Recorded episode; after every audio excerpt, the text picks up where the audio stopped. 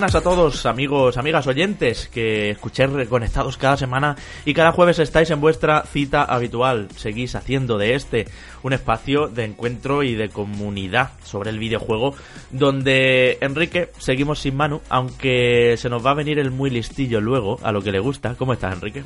¿Qué tal? Pues sí, hoy Manu va a venir muy huesudo. Eh, creo que se entiende rápidamente. El, en los huesos lo voy a dejar yo, ¿eh? con estas ausencias que nos está dando que, se nota aquí que nos falta nuestro escudero, claro que sí. No, no, y luego eso nos va a dejar él porque estamos aquí haciendo todo el trabajo de él, ¿eh? Sí, ¿no? Y las reviews repartiéndolas y aquí, yo no sé, yo ya voy anticipando, Enrique, que puede ser, puede ser que, bueno, Manu volverá en, breve, también hay que decirlo, pero puede ser que alguna semana tengamos que salir o, una, o unas horitas más tarde o al día siguiente o algo así en vez de nuestros jueves a las 6 de la tarde habituales porque realmente es que está siendo un otoño fuerte, son juegos largos, los que hoy traemos también eh, llevan lo suyo y, bueno, este nos está dejando ahí, pero bueno, no, no le decimos más que sabemos perfectamente las razones por las que son y desde aquí un abrazo como siempre a Manu, aunque ya os decimos que luego se pasará por aquí, que a lo que le gusta bien, bien que viene. Sí, sí. Em, Enrique, eh, quiero aprovechar para recordar, la semana que viene ya va tocando que lancemos sorteos, yo creo que tenemos eh, ese compromiso, yo creo no, sé que tenemos ese compromiso con todos nuestros patrones, un sorteo mensual eh, con todos nuestros patrones, para quien nos escucha nueva, ¿quiénes son? Pues esa gente que nos ayuda en www.patreon.com barra reconectados desde solo un dólar al mes y haciendo posible que compremos las cosas. Ahora a ti te vamos a comprar un micro, haciendo posible que compremos eh, pues todo el material, los juegos que no nos envían algunas compañías, ¿verdad? Queridos que nos estáis oyendo probablemente, y este tipo de, bueno, pues de imprevistos que, que suelen pasar y que pasan a todas las publicaciones.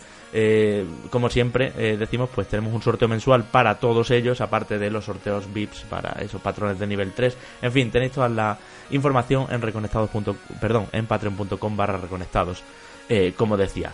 Pero Enrique, si te parece, como has estado ahí porrón de horas navegando por la galaxia, en un juego que esperaba mucho y que además, bueno, pues se anticipa a otro porrón de horas que te espera con lo de Kojima y todo el jaleo, eh, vamos ya para adentro, voy a poner musicote para que entremos con alegría.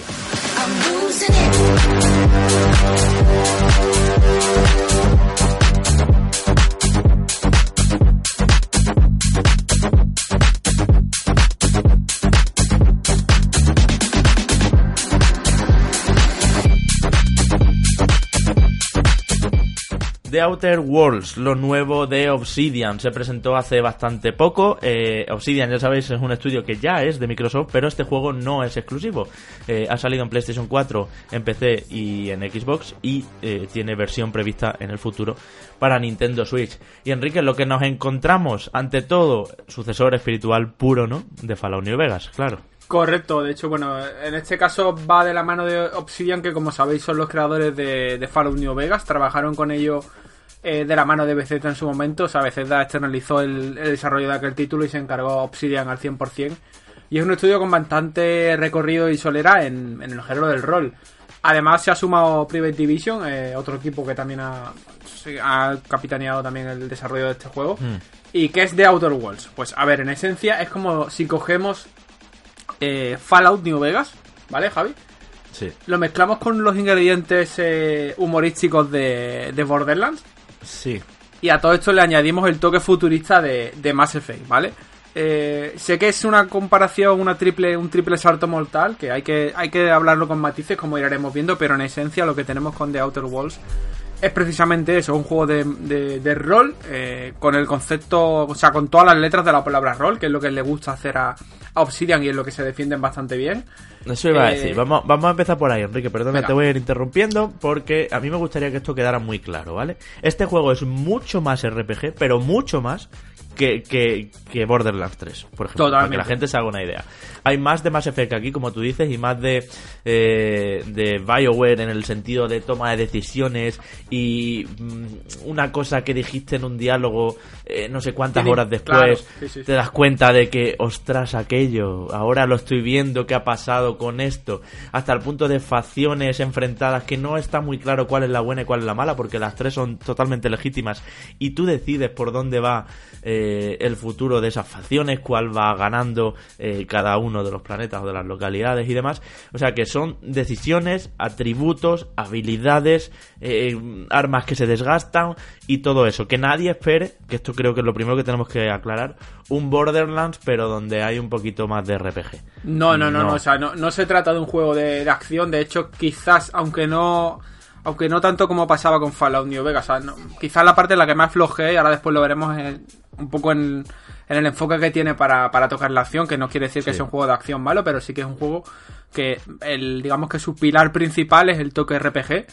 Bueno, el toque, el, ADN es ADN de juegos de rol, o sea que con eso no, no, no, no esperéis un juego, como dice Javi, no esperéis un Borderland de pegar tiro y correr y, lootear y coger cosas y que el gameplay sea buenísimo, porque el gameplay es el gameplay, yo te voy a decir una cosa. La palabra yo creo sería modesto. Modesto, y tú me decías también cuando estabas jugando que es un poco falautero, ¿no?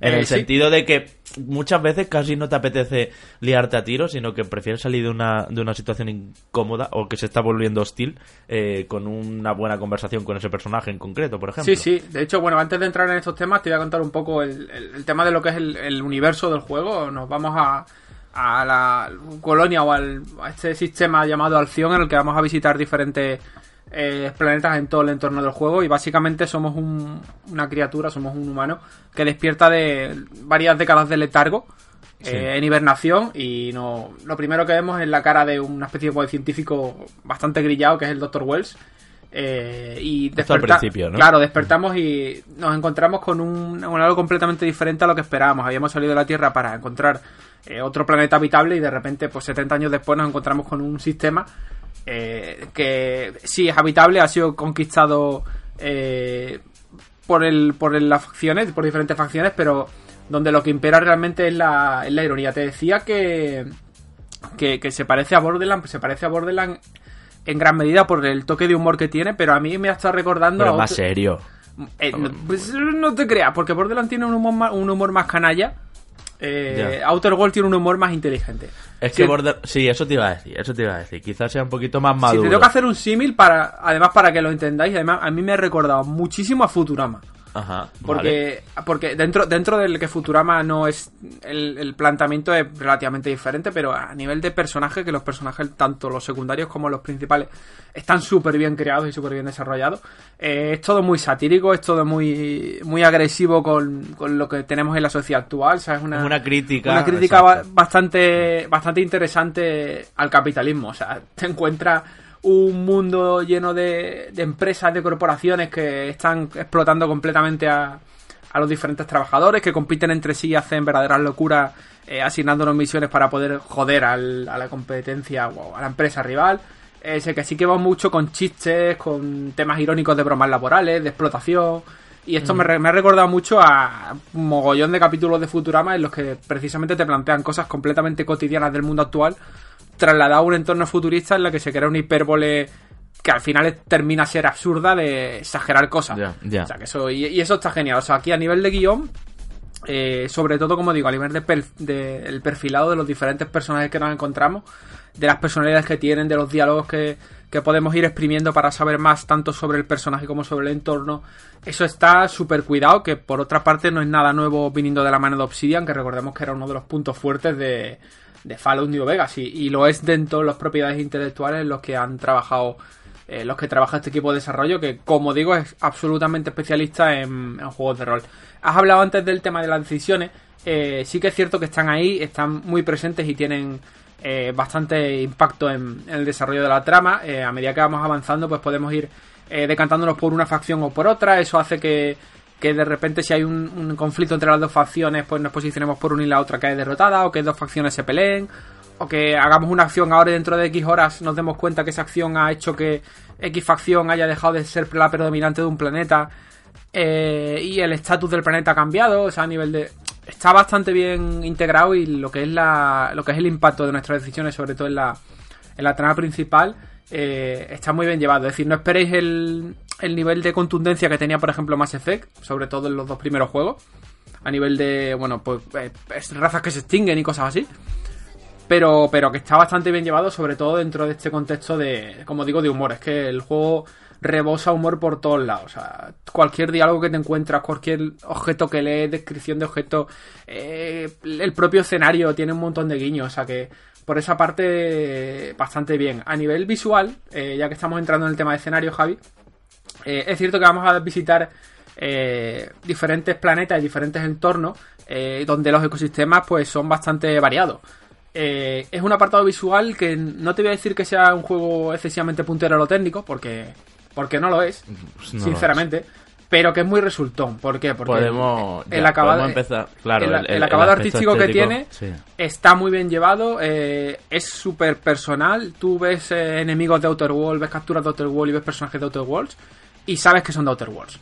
Lo cual viene fenomenal porque es una propiedad intelectual que ojalá tenga mucho recorrido. O sea, las valoraciones son muy buenas. Como os lo estoy contando con entusiasmo y estáis intuyendo ya que el juego me ha encantado. O sea que que eso tiene muy buena pinta porque han conseguido. Pero yo he, venido, yo he venido a rebatírtelo un poco. Venga, ¿eh? dale. Aquí vamos a darle. Vamos a También tiene cosas malas, ¿eh? Claro, vamos, vamos, a, sacar el rim aquí, que es un poco lo que hemos venido. Efectivamente, como dice Enrique, él nos lo estaba comentando además de fuera de micro, que, le parecía eh, que había salido todo muy bien. Eh, yo creo, Enrique, que no ha salido tan bien. Y te voy a decir, eh, mm, esperaba más Mm, altas las notas, si quieres verlo así. Yo sé que a ti te ha flipado, pero yo sé que tú no llegarías al 9 y medio. Hombre, estamos hablando de un juego de 8 y medio... Eh, 9 de media. Yo quería que fuera está bastante la, bien, ¿eh? la, sorpresota del año. De hecho, y al final quedarse en 8 y medio, ojo, eh, 8 y medio estupendo. No empecemos con esto. Vale, está súper bien. Ya quisiéramos un 8 y medio en el colegio y todo eso. Pero eh, yo quería aquí un, pepinazo, un golpe sobre la mesa. Un, Te digo una cosa, un, ¿eh? fenómeno God of War. Te digo una cosa, que dentro de los juegos de rol del año va a ser de los más destacados y no va a ser el que se lleve todos los premios. Eso te lo digo. Independientemente de las notas que se lleve. Mm. te decía que el apartado gráfico eh, no está muy bien a nivel artístico, pero que no sorprende, y es verdad. Pero le pasa, el apartado gráfico, Enrique, para mí es una clara eh, alusión a lo que le pasa a todo el juego. Y lo que le pasa a todo el juego es que no ha habido pasta. Porque se nota. Porque se nota en la duración. Este juego, siendo de rol, debería haber sido de 40 o 50 horas. Que, todos los planetas fueran grandes. Que cada uno tuviera... Eh, no sé, un montón de, secundarias, de ecosistemas. Y al final ahora te comento algo de eso. Sí, al final pasa, si no me equivoco, que puedes pasártelo sin visitar todos los planetas. Unas 15-20 horas o así, más o menos. Exacto, unas 15 o 20 horas, que es lo que dura un juego no de rol, sino un juego de acción y, y de aventura. Es lo que dura, yo que sé, The Last of Us. y, y puedes pasártelo sin visitar todos los planetas. Hay planetas que están más descuidados que otros. Hay personajes secundarios que están más descuidados que otros porque no son tan importantes o porque solo van a aparecer. O sea, está ese punto barato de este personaje solo con verle la cara, sé que lo voy a ver dos veces y ya está. Y este otro está tan currado, tiene un trasfondo y tal, que enseguida le detecto que va a ser uno de los personajes principales y me va a acompañar todo el viaje y hasta va a ser mi aliado. Eh, eh, eh, porque puedes tener aliados, ¿no? O sea que ese tipo de, de cosas eh, tan tan que la sabemos ver rápido los que llevan muchos años jugando a videojuegos no se esperan de un, de un RPG Enrique que yo esperara que, que, sentara cátedra, que volviera a traer a Obsidian a, los juegos de culto, porque Fallout New Vegas, aun con sus errores y sus bugs, eh, es ya un juego de culto dentro de, de esto. Y, y, lo anterior de Obsidian, o sea, lo antiguo de Obsidian, eh, que esta gente estuvieron metidas en muchas cosas también con Bioware y todo eso, eh, son juegos importantes todos. Mm. Sí, pero lo que te quiero decir, y es lo que se está viendo a nivel general, es que eh, esto Obsidian ha dado lo mejor de sí en base a los recursos que tenía. O sea, es evidente que The Outer Worlds no es un juego con una millonada de presupuesto. Es que no me parece Eso es evidente. No me, no me llega a triple A. Pero es lo mejor que nos han podido ofrecer de una nueva propiedad intelectual en base al presupuesto que tenían y sobre todo siguiendo la estela, una estela que se reclamaba mucho desde Fallout Nevega. Eso por supuesto, o sea, eso... Eh, en la parte técnica, pues es verdad que como digo, sí que es verdad que la, ilustra, la parte de ilustración, la parte creativa es muy buena, pero que la parte visual no es un portento técnico. Hay cositas como, como las sombras, como algunas texturas que se nota que hayan ido un poco más corto. Eh, incluso, por ejemplo, tiene algunos tiempos de carga un poco pesados, ¿vale? Porque aunque es un juego de mundo abierto. Y, poner puertas, eso es. Bueno, que solo tiene Borderlands. Es un juego de mundo pseudo abierto, te diría. Porque sí que hay zonas en las que, bueno, generando, pasando un planeta y otro y demás, tenemos eh, cargas y rompemos un poco el concepto de mundo abierto. Además, como, como has comentado tú, que lo hablamos esta semana, Eh, la duración de la trama principal, unas 15-20 horas. Duración metiéndole temas secundarias, pues sí que puedes alargar más las horas. Pero tiene un problema y es que, eh, a pesar de que secundaria es interesante, no es la dinámica general.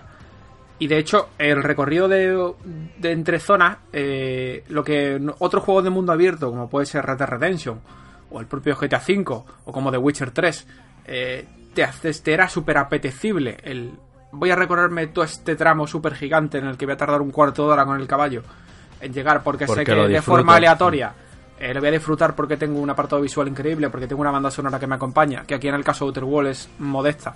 Eh, o me voy a encontrar de repente algunos eventos dinámicos que no me espero y va a salir un team, me va a intentar perseguir. Esto aquí no pasa.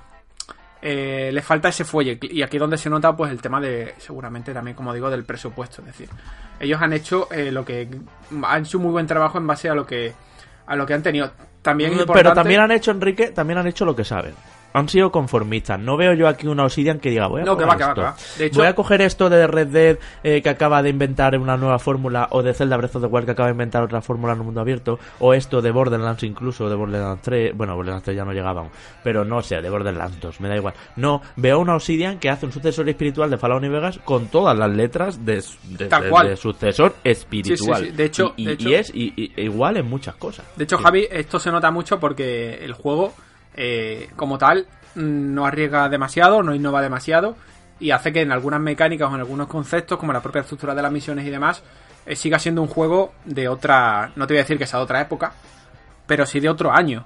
O sea, mm, no es ni mucho menos un juego de rol actualizado al 2019.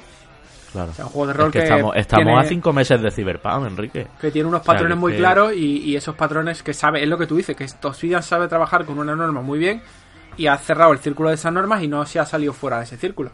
Lo cual es bueno si te gusta mucho el rol tradicional, pero es malo como es lógico si queremos exigirle eh, cierta innovación. Mira, otras cosas chulas, por ejemplo. El tema de. Has hablado antes de los personajes que, que te acompañan. Tenemos un, un set de, de tripulación que podemos llevar con nosotros y volvemos a lo mismo de antes. Cada personaje tiene su personalidad, tiene su contexto, eh, nos da detalles sobre su entorno y sobre el juego, está súper bien trabajado esa parte, pero cuando nos lo llevamos a combate, esos personajes eh, solo nos permiten utilizar eh, pues, su habilidad especial, entre comillas. Hmm. no interactúan con más allá del escenario que con ciertos diálogos, y por interacciones entre ellos tienen, pero no llegan al, ni mucho menos a la profundidad de Mass Effect.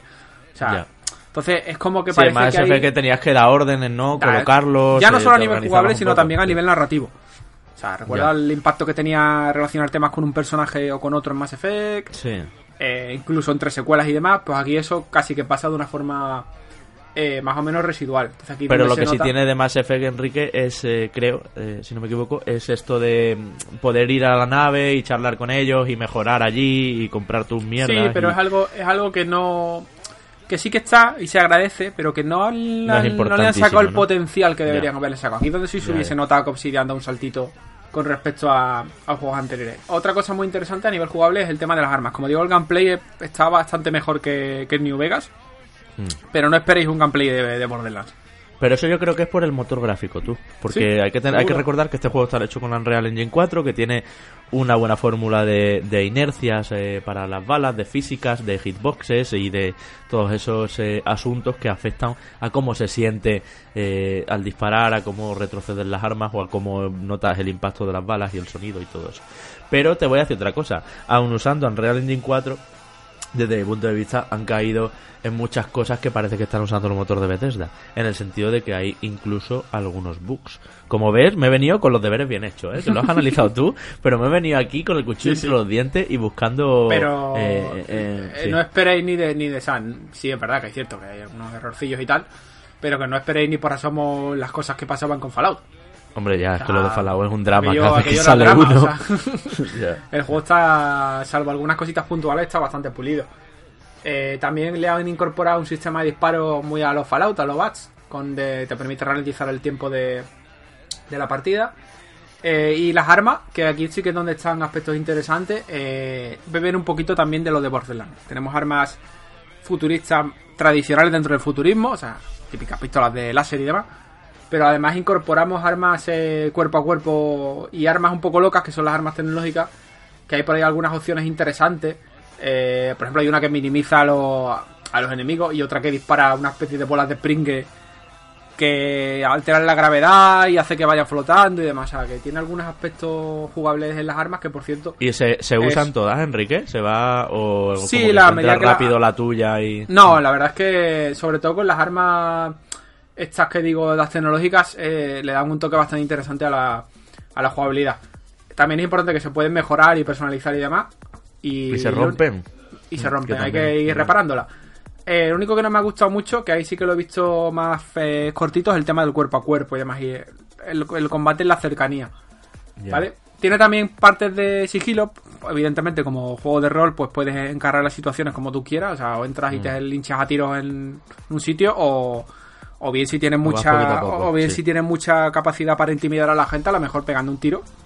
Eh, la gente ya se pone. Se, se caga de miedo y te da y te cumple la misión. Claro, porque o sea esto es importante y perdóname que incida en esto. Cuando te haces el personaje, creo que le tienes que eh, aplicar eh, ya un carácter y unos Correcto. puntos de y unos puntos de atributo típicos de, de- de- de ficha de rol, vamos. Sí, exactamente. De le pongo esto en carisma, le pongo esto en intimidación, le pongo esto en no sé qué, no sé cuánto. Y, y eso también hace que a medida que vayas eh, evolucionando y comprando habilidades con los puntos de habilidad cada vez que subes de nivel y tal y cual, aunque sí que es verdad, me decías también que son habilidades eh, bastante pasivas, que no es lo típico de vale, ya puedo hacer este, ya puedo hacer este combo, ya puedo hacer el doble salto, sino que son más bien habilidades que le suben los atributos o le mejoran las cosas. Em, que bueno, que, que se nota, ¿no? Eh, la progresión y sobre todo hacia dónde vas llevando el personaje, sobre todo en eso, en, en- en asuntos que no son meramente el combate, fuerza sí. y defensa. De hecho- sino- Hmm. Es eh, desde el primer minuto uno, digamos, desde que nace ya llevas eh, el toque rolero de tu personaje, ya mm, medio intuyes cómo vas a querer jugar de, de Outer Worlds. Ya. Y esto se ve en el reflejo en, ya no solo en cómo encara situaciones de acción, sino eh, en los diálogos, en cómo te van reconociendo el resto de personajes. Cómo actúa entre ti, cómo lo que actúan te rodea ti, y todo cómo, eso, ¿no? Claro, cómo intimidas o no intimidas a la gente. O sea, eso está bastante bien. Eh, y funciona, funciona realmente bien, es bastante profundo en ese sentido. Pero bueno, como te digo, a nivel de, a nivel de jugabilidad de armas, eh, no esperéis un Borderlands, sino simplemente esperad eh, algo medianamente moderado, más al estilo Fallout, donde me implica más cómo eres o quién eres, que realmente los tiros que pegas. De todos modos, el tema del sigilo está presente, pero es otro punto flaco de- del juego. O sea, es muy anecdótico. Lo puedes utilizar y no, está integrado en la jugabilidad de una forma más o menos fiable, ¿sabes? Sí que Sí, te ya, pueden, que te pueden- pueden ver de repente, que se producen incoherencias o Sí, injusticias. ¿no? o, o que no te ven y que te tendrían que ver. Tú sabes. Mm, O sea, es algo que han implementado porque a nivel rolero viene bien, pero que no está lo suficientemente cuidado Sí, como que no es un juego de sigilo clarísimamente, No, no. no, Ya. no. Otras cosillas más antes de que terminemos al, al veredicto. Mira, doblaje en inglés, ¿vale? Que no lo hemos dicho. Hmm. Eh, no viene en español, sí que está traducido en español, pero el doblaje no. Segundo, está, está incluido en Game Pass para usuarios de Xbox One. Que esto es. A mí esto me parece, esto ya me parece, esto es como lo de me gusta más jugar a la Switch tirado en la cama, pues me gusta más jugar a los juegos con el Game Pass porque están en el Game Pass desde el, desde ya si nos estáis escuchando viernes ya lo tenéis ahora mismo en Game Pass. Lo O sea, cual es un que- pelotazo, porque bueno, como tú has dicho al barbaridad. principio, Obsidian es un estudio que ya es propiedad de Microsoft, Mm. pero este proyecto todavía no lo era. Entonces, pero bueno, así lo han incluido. Está muy bien que lo hayan está puesto genial. Sí, sí, sí. Eh, yo creo que esto tiene bastante potencial para contenido descargable. ¿eh? O sea, no sé si me voy a equivocar, pero yo le veo por ahí más Según sencillo. venda. De hecho, a los, que, a los que juguéis, mm, os vais a dar cuenta de algunas cosillas que cantan un poco. Y segundo, como, como vacíos ahí para meterle el DLC. Exactamente. De- y bueno, y recordad también que está en camino una versión de Nintendo Switch eh, que no tiene fecha. Pero vamos, no creo que se demore mucho más allá de dos o tres meses.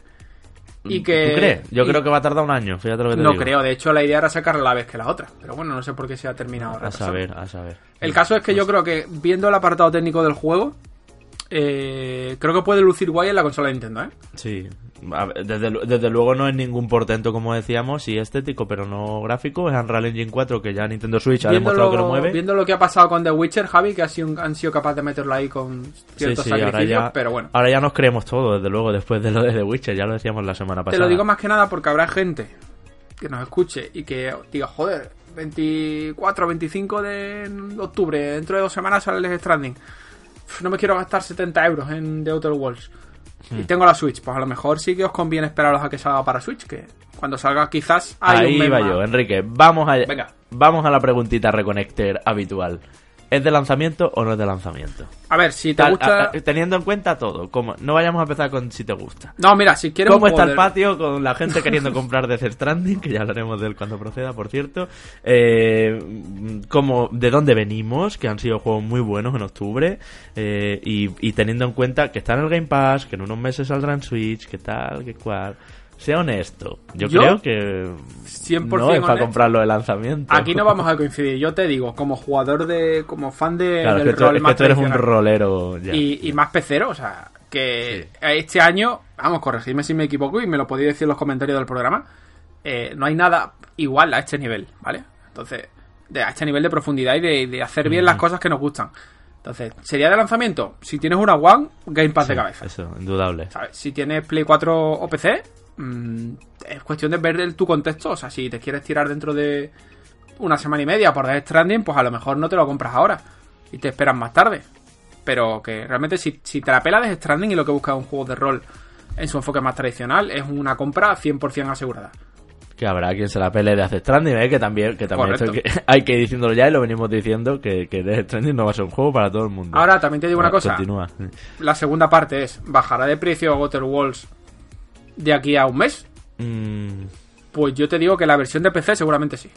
y la de consola yo la veo en el la Black Friday tan clarita. De hecho, Sí. esta semana ha pasado que Borderlands 3 eh, lo he visto ya a 40 y pico euros. O sea que, Joder. casi que lo de la pregunta de bajará de precio, la probabilidad de que sea que sí, ya la tenemos que aplicar con la mayoría de los juegos. O sea que- Yo creo que esa pregunta la vamos a dejar ya para siempre. lo hablaremos con mano porque todo baja, pero todo, hasta el FIFA y el Call of Duty y, y- y los impensables, ¿no? lo cual es Salvo bueno para nuestro bolsillo. Lo cual está estupendo. Hasta, hasta los que venden mucho, como Days Gone, también bajó prontito. Y vendió todo lo que quiso, ¿eh? En fin, Enrique, pues nada, muy bien. Muchas eh, gracias por haberte metido ahí no tantas horas. Yo decía, sí. buah, de otro gol, topa a ti, topa a ti. Al final casi he estado más horas yo con lo mío que, que, que, que tú, que tú con este, ¿no? Casi por la misma, vaya, a pesar de ser un juego muy diferente. Sí, sí, sí. Así es. Pero bueno, vamos a recibir a Manu ahora. Que, venga, ya parece que, que este es su ratito, que sí puede venirse. y seguimos.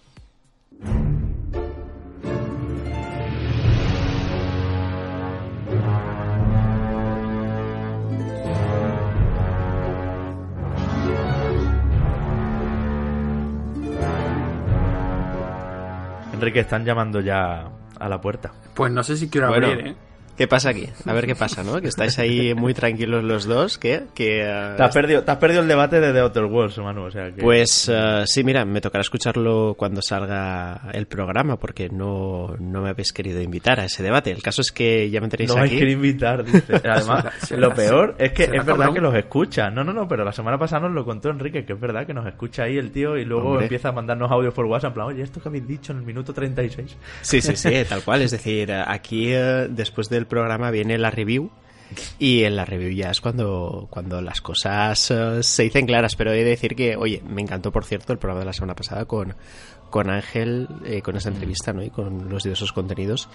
Y eh, os di la enhorabuena en privado, también os la doy en público. Pero lo importante es que tenemos que hablar aquí de un juego que, eh, al menos a mí, a nivel personal, de pequeño me tocó la fibra. Y ahora, de mayor, mm, tengo ahí Te mis las ¿eh? narices. Sí, sí, sí. De pequeña fibra a las narices. No, vamos a ver. Primero de todo, Manu, quiero decir también, ahora que estábamos hablando de esto del feedback y de la review del programa y todo eso, invito a todo el mundo que nos está oyendo a dejarnos en comentarios, por supuesto, eh, pues eh, también qué les parece eh, los programas, lo que vamos hablando y tal. que Sabemos que mucha gente lo hace, pero a quien está ahí que no se termina de animar, pues estaremos encantados de conocer nuevas opiniones. Y sí, hablemos de Medieval de PlayStation 4, juego que he podido analizar, juego que has podido jugar tú también eh, en demo, en sesiones previas, has podido seguirlo muy de cerquita. Yo te quería tener aquí para este. Te dije, saca aunque sea 20 minutos para que hablemos de eh, Medieval, porque en PlayStation 4, pues ya sabéis, recibe eh, su remake, aquí nos gusta llamarlo por lo menos remake gráfico. Este tiene algunos cambios importantes también en jugabilidad, ahora te lo comentaré. Y estamos grabando miércoles por la tarde-noche, como siempre. Em, y esta mañana de miércoles he estado yo precisamente en la presentación del juego en Parque de Atracciones de Madrid, aquí en España. Y ha venido uno de los máximos responsables de, de Oder Ocean, ¿no? que son los que, los que lo han hecho. Y me contaba un montón de cosas curiosas que no se saben, que no se han dicho. También con muchas preguntas de los amigos Patreons que hay en el grupo de Telegram, niveles 2 y 3, nos han, bueno, pues nos han ayudado a formar una entrevista conjunta con todo eso que quisieron preguntar a los que han hecho este juego. Y, tengo mucho que contaros, ¿eh, compañeros? Tengo mucho que contaros para empezar, y algo que seguramente no sabíais, es que solo lo han hecho, el núcleo son 19 personitas no llegan a 20, eh, han sido hasta 65 especialistas. Si ya abrimos el cerco de quién hace los arbolitos y quién contrata al, transportista, pues ha llegado a ser 65 personas involucradas. Pero el núcleo, los programadores y diseñadores y demás, son solo 19. Trabajo durante dos años. Y eso se nota. Yo creo que esta remasterización, al contrario que otras como la Insane Trilogy y demás, eh, se nota que el presupuesto ha sido más bajo y que han llegado hasta donde han podido. Creo que esa ha sido una de las claves. Lo hablábamos con The Outer Worlds también el tema del presupuesto, pero es que aquí canta en el sentido, por ejemplo, Manu, de que no estén Medieval 1 y 2 eh, metidos, sino que solo el 1, sí. Eso es, eh, en otras circunstancias, o bueno, sobre todo al principio creo que todos en su momento cuando vimos este anuncio pensamos que lo que nos íbamos a encontrar era esas dos entregas, ¿no? Eh, rehechas, al menos a nivel gráfico, para completar lo que viene siendo esta saga, ¿no? Y no ha sido así. En este caso, si bien es cierto que el precio es reducido, ¿no? Son, son, son 30 euros por, por esta primera versión de, eh, del juego rehecha, eh, se queda un poquito corto, sobre todo porque al final no es un juego de larga duración, más bien lo contrario, ¿no? Yo creo que eh, gente como nosotros acostumbrada a jugar en aproximadamente, yo qué sé, seis horas creo, eh, ocho tal vez, como muy, muy mucho, eh, es posible pasárselo. Y sobre todo ya si, si, te lo conoces, ¿no? Que aunque... Si te lo conoces, por supuesto son 20 años, han pasado 20 años, pero... todo te suena, es muy posible que los enemigos ya sepas de alguna manera cómo enfocarlos con lo que ya vas lanzado. Así es, de hecho, em, el tema de cuánto se respeta al juego original y si lo conoces y tal, eh, aquí vuelve a ser clave. Nos contaban también en las preguntas que nos decían los patrones, preguntarles si había algún problema con el código original, algo así como con Final Fantasy VIII, ¿no? Esto de que se perdiera una parte y no sé qué. Y nos decían que no, que Sony para eso ha sido eh, súper, eh, bueno, pues que ha hecho bien las cosas, súper eficaz y que guardan muy bien el código del juego original, tanto es así que han tenido y están aquí las voces del juego original, por ejemplo, en español, ¿no? Eh, son las mismas voces en las gárgolas ya cuando te hablan al principio ya las reconoces, han cambiado algunas cosas como la narradora, pero de las cinemáticas, pero en general todo el apartado de audio eh, es brillante, ¿eh? la banda sonora es brutal, además las composiciones nuevas están súper bien y encajan perfecto, la estamos oyendo de fondo, en este estilo tétrico que te intenta un poco pues también remontar a ciertas estéticas de países eh, centroeuropeos y demás, ¿no? Eh, y todo el tema de la documentación, el poder hablar con el que fue el ingeniero jefe del juego original, con los compositores para que para pedir la remasterización de las piezas, incluso nuevas melodías, con los diseñadores, con los artistas, nos decían también que los han tenido un poco a modo de auditores y, de consultores a quien poderles mm, preguntar en cualquier momento qué les parecía este diseño, otro, el nuevo bestiario, porque claro, se han tenido que rehacer eh, todas las criaturas enemigas, todos los personajes del juego, se han tenido que adaptar a los gráficos de hoy en día. Pues están muy contentos con eso, pero decían también y reconocían que em, su obsesión, su absoluta obsesión ha sido mantener el juego original. Y eso es lo que le pasa factura a un medieval de PlayStation 4 que encantará a los que os encante el original, pero que siendo honestos, siendo justos, si se lo doy a alguien que no ha jugado a medieval hoy, se nota viejo. Se nota viejo porque es un juego que tiene 21 años y que sobre todo tanto en el plataformeo que es un poquito tosco, como en problemas de cámara, que ahora os cuento las novedades, pero también eh, en que ha quedado, como eh, sobre todo, sobre todo en la acción eh, se siente un juego muy antiguo, muy antiguo. Sí, de hecho nosotros durante estos días hemos estado comentando, por supuesto a nivel a nivel privado aspectos del título y hacíamos una reflexión al respecto de que es bastante diferente traer eh, un remake, ¿no? Como tal vez lo era eh, el Despiro, por ejemplo, donde las plataformas son el elemento que dominan de alguna manera esa jugabilidad, que no con Medieval, donde estamos hablando de... Eh, me niego a, llamar a esto un hack and slash, pero desde luego sí un título de acción, acción directa, donde las plataformas ya pasan a un segundo plano y donde sí que vemos una evolución del género bastante eh, bastante alta, ¿no? Desde, desde aquellos hace 20 años, ¿no? hasta ahora eh, hemos visto evoluciones de todo tipo, ¿no? Tal vez el referente máximo y salvando muchísimo las distancias sería la saga Dark Souls, ¿no? Al final.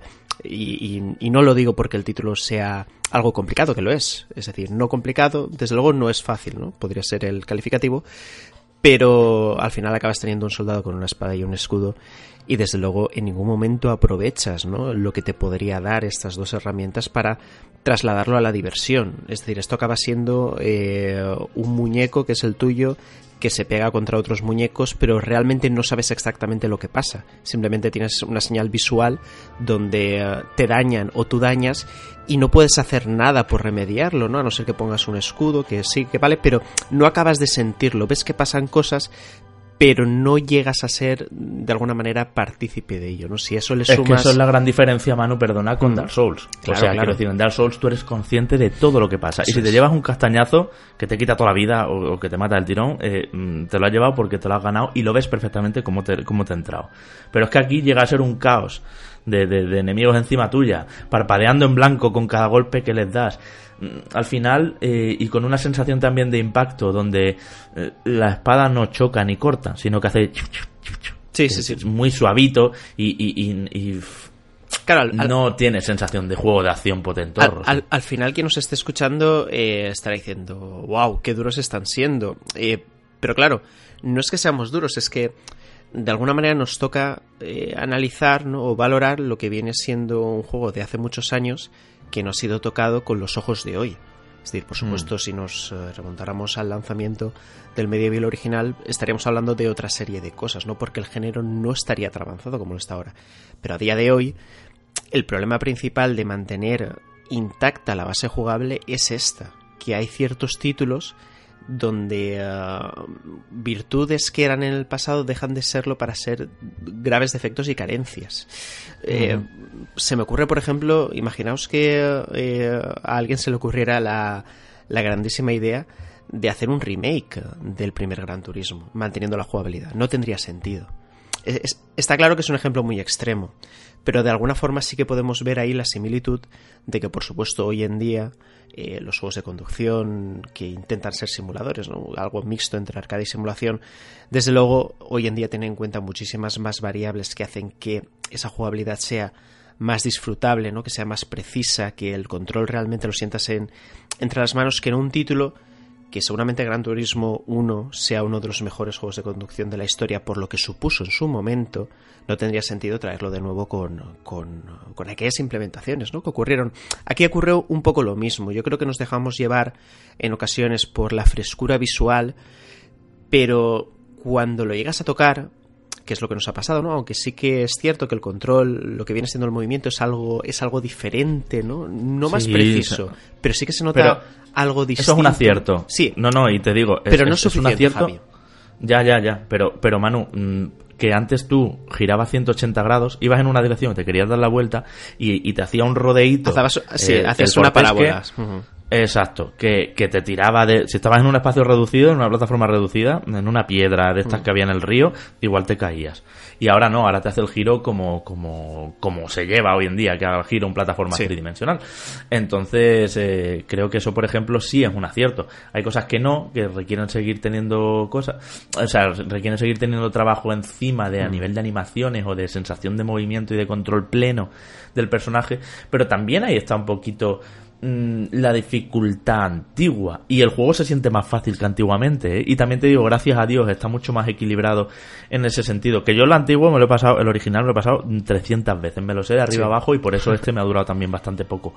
Pero he notado que he muerto menos veces y que aunque se mantengan algunos retos clásicos, como que no haya checkpoints, por ejemplo, que si te matan tienes que reiniciar el nivel eh, desde el principio prácticamente, em, en, casi todos, em, sí que es verdad que notas que hay muchas fuentes de estas de que echan, que, de las que emerge vida, ¿no? De las verdes esas.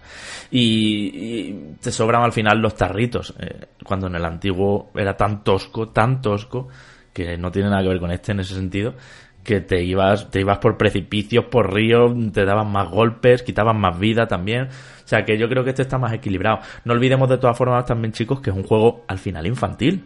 Y es un juego precioso, que tiene mucha magia, que estéticamente es una delicia, pero que es un juego que estaba hecho también en mm. todos los públicos. Sí. Este nuevo lo es. De todas formas, Javi, yo creo que el, uh, que el cariz infantil lo ha tenido también ahora, pero porque incluso a nivel, a nivel de modelados, a nivel de, de escenas cinemáticas. No sé si os ha pasado, pero mm, bueno, y esto es algo que me, que me viene sucediendo también en otras en otros remakes de este estilo, en que es que incluso aquí sí que necesitamos un extra de remake, ¿no? En este tipo de modelados, que al final eh, los vuelven a, rehacer, ¿no? Por supuesto con texturas eh, HD adaptadas a día de hoy, pero el modelado en sí no cambia y son modelados que, que han pasado de moda, son, son formas de hacer las cosas que ya no se corresponden al día de hoy. Por supuesto, eso implicaría de alguna manera un cambio conceptual en lo que viene siendo personajes, ¿no? y sobre todo estoy hablando de de, del enemigo principal, ¿no? Que a mí mm. me así, así como eh, Sir Daniel, ¿no? Lo veo lo veo bien, lo veo normal, tal vez porque también eh, a la hora de, de, introducirlo en nuestra cabeza ya está muy normalizado, ¿no? Y en ese aspecto ha, ha, logrado pasar bien el tiempo. No ocurre siempre siempre con todos de esta manera, ¿no? Eh, al final, ya os digo, yo creo que eh, esto que hablábamos, ¿no? De, ser más infantil viene dado por esto también. Yo no creo yo que en aquel entonces fuera tan así. Tal vez eh, hubiera estado más o estaba más estandarizado a nivel de, de que eh, sí era es un juego para todos los públicos, pero desde luego no tenía tan ese toque tan infantil que, que yo ahora sí que le detecto. De todas formas, mm, me parece que sí que es un título por, por todas estas cosas que estamos comentando yo lo veo muy poco disfrutable para alguien que no haya jugado al, primero. No te creas, ¿eh? También, mm. por otro lado, mm, yo lo pensaba, Manu, y es una cosa muy diferente. Es de otro tiempo, pero es muy diferente. Yo conozco mucha gente que ha jugado a Wonder Boy y no había jugado al de Master System. Y, y con lo viejuno que es también, lo ha disfrutado muchísimo. Es un, es un, es un filler, o sea, es un juego, un, un aire fresco entre tanta superproducción y tanto, y, y, bueno, y tanto, y tanto de lo que nos estamos encontrando, tanto mundo abierto, tanto, pues esto es jugar a la antigua con gráficos agradables. Sí que es verdad que el juego presenta algunos bugs o algunas cosillas que son un poco raras, algunos enemigos que atraviesan mm, texturas de suelo y de paredes y cosas así. Pero vamos, pueden no encontrártelo, esto es como siempre, ¿no? Yo sí me he encontrado un par en mi partida, pero eh, puede que en la tuya vaya todo perfecto y fluido. Em, eh, pero creo que, no sé, este diseño de, de jefes o cómo cómo funcionan aspectos como, como el inventario, que por cierto, ahora puedes tener hasta dos cosas equipadas a la vez, lo cual agiliza muchísimo. Creo que eso está bien hecho también por, por cómo funcionan las llaves cuando las pones en las puertas y eso, va mucho más rápido, va más ágil. Y bueno, el juego vale 30 euros eh, precio recomendado, se puede conseguir por un poquito menos. Y, y, yo creo que puede estar bien también para alguien que quiera saber qué era Medieval o de dónde partieron algunos géneros, ¿no? Eh, de ver, ¿no? Tal vez el precio debería de bajar un poquito más para, para ese escenario en el que dices. Sí que te digo que, que, eh, alguien que jugó en su día eh, simplemente por, por volver a tocarlo, por, por volver a revivir ¿no? aquellos momentos es, es interesante. Al menos creo, creo eso. Mm, también me ha dado la sensación, y esto es una reflexión final, que lo que le hacía falta a Medieval no era un remake del 1, sino le hace falta una tercera parte. Yo creo que mm, Esto, eh, esto, que pues estamos diciendo, claro, como con todas las cosas de hoy, que fuera un show. Efectivamente, es decir, eh, estamos hablando antes, de la jugabilidad. Reboot. Y, eh, y, yo creo que tú, Javi, seguramente habrás notado algunas de esas cosas que hacen falta. ¿Qué hace falta? Hace falta un botón de esquivar. Hace falta el poder pivotar alrededor de un personaje. Hace falta que el escudo eh, tenga funcione de, forma distinta, ¿no? Que eh, esas físicas de la espada que realmente eh, las puedas sentir y notar, ¿no? Cositas básicas que se podrían implementar fácilmente en una tercera entrega, que le podría dar eh, continuidad, yo creo, a, un, a un personaje icónico de PlayStation que de manera incomprensible nunca se volvió a saber de él, no se volvió a trabajar eh, con esa franquicia y que yo creo que sí que hay espacio para él, ¿no? Eh, lo hemos englobado, eh, y sé que es algo muy marido, ¿no? Dentro de, de, un género Souls. No digo que esto lo sea, por supuesto que no, pero que sí que podría evolucionar a eso. Es decir, que podría perfectamente evolucionar a un Souls amable, que no busque la frustración, sino que ese puntito a lo mejor eh, de satisfacción jugable sin tener que sufrir tanto, ¿no? En un entorno más amable, en un entorno conocido. Y eh, serían ingredientes más que suficientes para tener un, éxito, creo yo, ¿no? Pero bueno. Bueno, eh, no hemos dejado hablar a, Enriquito, lo tenemos ahí callado. Tampoco hace falta. tengo, tengo, tengo la boca seca todavía de, del Outer, Worlds. Sí, se ha metido una buena rajada y te lo has perdido. Eh, en fin, cosas que han cambiado ya para cerrar. Mm. Y, ya os doy un veredicto yo también de si comprarlo el lanzamiento no, que es la gran pregunta que nos gusta responder. Ya sabéis que para eso intentamos salir siempre con las reviews cuando, cuando el juego se va a lanzar. Eh, cosas que ha cambiado, pues por ejemplo, los jefes han sido retocados. Sí que es verdad que se siguen sintiendo flojitos, se siguen sintiendo jefes de otro tiempo, donde mm, te tiran un ataque eh, súper básico y repetido, lo esquivas y cuando ya te da la oportunidad le pegas tú. O sea, una cosa muy sencilla, muy de de antaño. Y luego también el tema de la cámara, Manu, que es lo que habíamos hablado. Hay una nueva perspectiva que es eh, como desde el hombro del, protagonista, de, Daniel Fortesque. Y, y, eso te permite pivotar un poco, eh, apuntar con las armas arrojadizas y y bueno, eh, te da un poco también un poco más de inversión, ¿no? Porque como que no está tan alta la cámara y baja pero sí que es verdad que no es una cámara cómoda para el combate. Yo la he notado eh, que al final no la usaba casi nunca, solo para ver los escenarios un poquito más de cerca, pero tampoco porque las texturas, como decías, no son, no se corresponden a lo de hoy en día. Eh, eh, la calavera de, de, Daniel que no es que tenga un hueso hiperrealista donde se le ve cada calcificación, ni muchísimo menos, es una textura bastante sencilla y así todo, ¿no? Y, luego también pasa que hay cámaras fijas. Hay momentos en que esto se convierte en una especie de Resident Evil 1 y la cámara se pone en una esquina y ya está. Y esa no la pueden mover. Esto sigue estando, ¿no? Pero sí que es verdad que sobre todo eh, me ha sorprendido que está muy trabajado de principio a fin eh, todo lo que es rehacerlo. Se nota que los escenarios tienen, vamos, algunos son hasta irreconocibles. Pones al lado el original con el nuevo y, y la paleta de colores es otra una piedra que cae de otra manera porque antes hacía un bote que te daba siempre, eh, ese tipo de, de, historias que está bastante guay, ya os digo que lo noto un juego más equilibrado.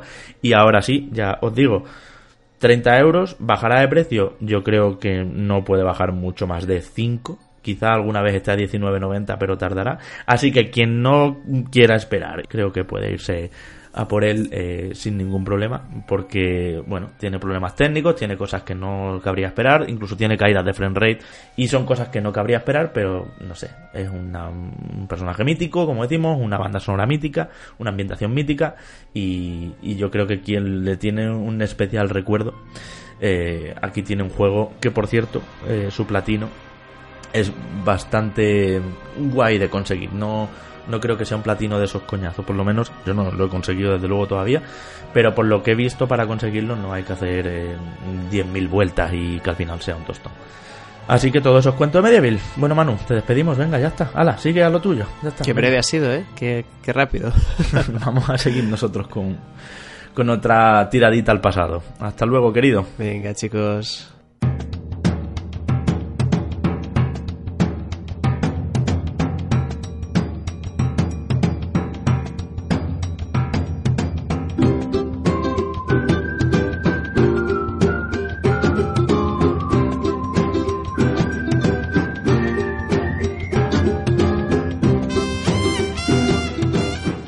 Desarrolló en Rare o en Rare, gente que hizo Banjo Kazooie, gente que hizo Donkey Kong Country, eh, Conkers y todos aquellos juegos de lo que recordamos como la mejor Rare eh, con Nintendo, pues formó un estudio y formó un estudio que se llama Playtonic y que nos regaló hace un par de años el primer Yooka-Laylee, un juego que ya sabéis que era eh, heredero espiritual de Banjo Kazooie y que bueno pues que utilizaba un plataformeo tridimensional tradicional en fin con, con pues, donde en vez de piezas de puzzle eh, había que coger no sé qué era ya no me acuerdo y lo analicé yo pero bueno en fin que, todo era prácticamente igual y recordaba. Había muchos diálogos chistes eh, como eran los menús todo era puramente eh, Banjo Kazooie. Y ahora se atreven con lo que va a ser eh, la segunda parte de este Yooka-Laylee o Yooka-Laylee eh, que se llaman The Impossible Lair. Este lo he analizado yo concretamente Enrique y aquí en vez de Banjo Kazooie a lo que se retrotraen es a Donkey Kong Country. Es un juego de plataformas en dos dimensiones, en general, hay algunos niveles que son eh, de otra manera, pero en general es un juego de plataformas 2D. Y bueno, lo que me he encontrado eh, es eh, un juego que en general a la gente creo que va a gustar más. A mí también mm, me ha gustado mucho, voy a dejarlo ahí porque no me quiero anticipar a lo que viene luego. Eh, y es un juego que está muy bien hecho, con mucho mimo, es un juego muy simpático. Y Enrique es un juego que mm, parte, no sé si lo has visto, de una premisa interesantísima. Imposible leer significa en inglés eh, la mazmorra imposible. Y, y es que desde el principio del juego, desde muy pronto, pasado el tutorial, te dejan ya ir a lo que sería esta mazmorra imposible, que es el último nivel. Y de hecho, si tienes mucha pericia, y ya hay vídeos por YouTube de gente que lo ha hecho, no seré yo, pero hay mucha gente que ya lo ha hecho, te la puedes hacer del tirón, el- al principio, nada más empezar, y que el juego te dure media hora. Esto es posible. Y es muy interesante porque, como eso solo lo va a poder hacer el 0,0001% de los jugadores, es una absoluta proeza, es más difícil que cualquier eh, Super Meat Boy o que cualquier Celeste y juegos así de plataformas extremas.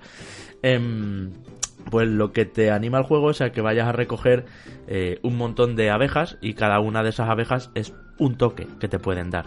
De manera que cuando ya tú consideres que tienes el número oportuno, te vayas de nuevo a esta mazmorra imposible y ya te metas a ello y intentes pues con ese escudo de abejas donde cada vez que te dan unos pinchos, un fuego o, o un Sí. enemigo eh, te quitan una abejita, pues ya intentar llegar hasta el final. Pero lo curioso, esto, esto ya se ha hecho, ¿vale? Lo hemos visto en Breath of the Wild. Tú puedes empezar el juego, irte del tirón pagano e intentarlo. Oye, ¿por qué no? Hay gente que lo ha hecho. O lo hemos visto en otros juegos donde puedes irte del tirón hasta... En Crackdown 3, por ejemplo, se me ocurre, ¿no? Puedes irte hasta del tirón al, al jefe. Pero... De tirón a quitarlo de la consola, dirías tú, con el Crackdown. sí, bueno, pero digamos que este esquema ya estaba. Pero lo curioso, Henry, es como en un juego de plataformas eh, mm, te lo ponen tan claro y te das cuenta de la importancia que es tener un toque más o no. Es decir, ¿cómo es posible que con siete abejitas, con siete toques que me pueden dar, no lo conseguía y he vuelto con 14, el doble, y he llegado hasta el final, ¿no? Por ejemplo, te- eh, esta reflexión que ya lo habíamos hecho, ya te digo, con otros juegos y hay otros juegos con esta est- estructura, aquí se queda muy implícita, como que lo pones sobre la mesa y te dices, vale, vamos a abrir un debate, vamos a hablar de la importancia de tener más o menos corazones o toques en un juego de plataformas. Y es curioso porque realmente es la clave. ¿eh? Yo, yo vivimos momentos además, Enrique, en que los juegos de plataforma son un toque y muerto. Si te da un bicho, reinicias. Si te caes, reinicias. Si te da unos pinchos, reinicias. Y esto retrotrae mucho a aquellas plataformas donde era muy importante, mierda, tengo solo cuatro y me gustaría tener siete o ocho toques, ¿no?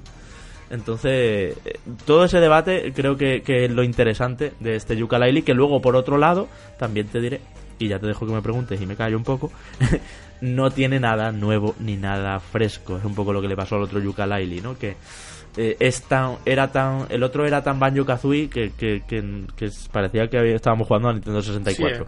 Sí, y este es tan Donkey Kong Country que parece que estamos jugando al Tropical Freeze, pero un poco más barato. Mm. Sí, más rollo casi que homenaje que, eh, que otra cosa y sobre todo una... Es curioso, pero a veces la palabra involución lleva connotaciones negativas. Hmm. Pero en este caso es una involución positiva. O sea, volvemos de... Pasamos del, del 3D a los a los retro y... Sí, es retro, es nostálgico, es sin complicaciones. Además es un juego, Enrique, que no tiene casi diálogo y muy rápido le entiendes cualquiera, le entiende cómo funciona, cómo es su estructura, para qué sirven las plumitas, para qué sirven las moneditas, eh, cómo se abren eh, los bibliomundos, que son, ya sabes, cada uno de los niveles, y cómo se van cambiando las cosas, porque luego otra cosa muy interesante, que esto sí me parece muy remarcable, es que cada nivel tiene como dos formas. La primera, cuando te lo encuentras por primera vez, y luego cuando le aplicas algún elemento o algún cambio a ese libro, Sí. por ejemplo, lo congelas y vuelves a ese nivel y está todo congelado. O, por ejemplo, si un, un nivel, imagínate un nivel mm, de lava y de cosas de fuego, eh, cuando le echas agua está todo apagado o todo inundado. ¿no? Entonces, Sí, es sí. otro nivel completamente diferente, imagínate. ¿no? Sí, Porque una variante pues, clásica, como si fuera un nivel espejo, pero con otro tipo de elementos que lo alteran. Sí, pero lo alteran bastante, no es solo un espejo, sino que, bueno, que le cambia un poco todo el rollo. Y esto han sido muy inteligentes haciéndolo. Creo que los diseñadores de niveles, para mí, son los que mejor trabajo han hecho. Los diseñadores de niveles. Porque luego las animaciones, la estética, todo eso, estaba ya, estaba ya creado del, del original, del Yooka-Laylee original. Sí, porque Play, en este caso Playtonic, que es el estudio encargado del juego, eh, con el primer Yooka-Laylee lo hizo muy bien a nivel de diseño de escenarios. Aquí parece que, que repite, pero yo, Javi, mm, ahora que me lo has comparado con Donkey Kong, Mm. sobre todo con los últimos, eh, tanto con Tropical Freeze como con el anterior, Mm. solía pasar que había algunos niveles que los tenían memorables a nivel artístico. Sí. De hecho, a niveles buenísimos, con utilización de los colores de, de una forma brutal, o el personaje que de repente lo vemos como sombra. O sea, era brutal a nivel artístico. En el caso de Yooka-Laylee, eh, esta segunda parte, ¿te has encontrado con alguna situación así de memorable o es más neutro? Así visualmente, ¿quieres decir? Sí, sí, sí. Sí, sí, sí. De hecho, eh, hace lo mismo. Hay un nivel donde el personaje está a contraluz y entonces lo ves como negro sobre fondos muy claros. Eh, hay, Enrique, también unos filtros que puedes comprar eh, para verlo pues todo eh, por paleta de colores de esto de, de gafas mm, térmicas, de, de, ¿sabes? De, de los Sí, sí. azules y los rojos lo más caliente y todo eso. Eh, e incluso hay un filtro, que esto está guapísimo, que es para verlo todo con gráficos como de Game Boy, como en verdizo, así, y, y claro, lógicamente sería un juego de Game Boy con graficazos esto. Pero sí que da mucho el aspecto de cómo eran aquellas pantallas verdes insufribles que no se veían nada al sol. Las recuerdo. Bueno, que no se veían nada a la oscuridad porque no estaban iluminadas. Eh, pero bueno, que es, eh, tiene, tiene, a nivel estético tiene muchas cosas muy interesantes. Tienen niveles donde un castillo se va eh, abriendo por diferentes sitios y luego se gira, luego cuando entras con el nivel eh, en segunda vuelta, de repente dices, anda, mira cómo han utilizado, cómo han reutilizado esto para que ahora sea otra cosa. Eh, los diseños de los enemigos me parecen muy simpáticos también, aunque ya te digo que se recicla mucho. Lógicamente, es el universo Yooka-Laylee, pues se recicla mucho del anterior. El malo, de hecho, eh, es el mismo eh, que era. Y el universo es el mismo y lo que recogen los ítems y los tónicos y todo eso sigue siendo absolutamente igual. Pero Sí. sí, sí, es un juego con estética. Es un juego además que se ve muy, muy, muy colorido en, en todas sus versiones. En- en- yo lo he jugado en Switch, eh, pero, pero muy agradable en, cualquier versión, vamos. Ahora que has dicho lo de Switch, que además es lo que te iba a preguntar. eh, entiendo que la versión bastante bien. Eh, totalmente. son los típicos juegos que tú me dirías prefiero jugarlo en Switch tirado en la cama. Sí. sí, sí, me río porque Manu esto yo creo que es lo que me quiere contradecir. Pero, pero así es, así es. Eh, es un juego idóneo para Switch, es un juego que en portátil no requiere ni leer mucho ni, eh, ni ver con mucho detalle, sino que puedes estar en una situación donde no veas muy bien o en una pantalla pequeña y, jugarlo perfectamente. Y luego Enrique es un juego muy que tiene muchos coleccionables también. Hay una serie de, de ítems, de, de cosas estéticas y demás que puedes, que puedes ir eh, recogiendo, ¿no? Como sabéis los personajes, em, pues bueno, eh, siempre van juntos, eh, la murciélaga y el lagarto. Y, y es importante también eh, las habilidades que vas teniendo con ello, ¿no? Con el pequeño planeo que te da la murciélaga o cuidar siempre de que cuando te den un toque eh, ella se, se, se desprende del lagarto y tienes que ir corriendo a cogerla, un poco como era en aquel Yoshi Island primero, ¿no? Que empezaba bebé Mario a llorar y tenías que ir rápido a por él antes de que se lo llevaran, pues pues funciona un poco igual esto. Y, y luego lo único que también criticaría un poco es que no hay muchos jefes. De hecho, no hay jefes. Está solo el jefe final, que está al final de la, de la mazmorra imposible esta, que, que, que por cierto es súper larga la mazmorra imposible. O sea que aunque entraras al juego, hicieras el tutorial y te fueras directo a por el jefe final, yo creo que una horita de juego no te la quita nadie, ¿eh? porque es bastante larga. Y solo está él. Luego lo que hay por los niveles pues son algunos enemigos que, tienen, que tienes que darle tres veces o que tienes que darle cinco veces o cosas así. Eh, pero solo está él. Y luego también echo de menos quizá algún puzzlecito, porque no, al contrario que en Donkey Country, que había algún puzzle ahí de estos que tienes que activar las plataformas en determinado orden o alguna Sí, sí. cosilla así, aquí no hay tanto de eso. Es más un, un topalante que, se va dificultando poco a poco y eso sí está muy bien medido. De hecho tiene un modo difícil que está guay porque si te lo si te pones el modo difícil te premian más, te dan más plumas y te dan más cosas, entonces puedes desbloquear antes muchas cosas. Y a veces apetece eh, decir, pues mira, lo voy a jugar en difícil porque voy a tener más recompensas, ¿no? No es como esto de póntelo en difícil porque sí, porque tú eres así de valiente y lo quieres jugar en difícil. No, no, aquí tienes recompensa ponérselo en difícil, entonces realmente te lo piensas.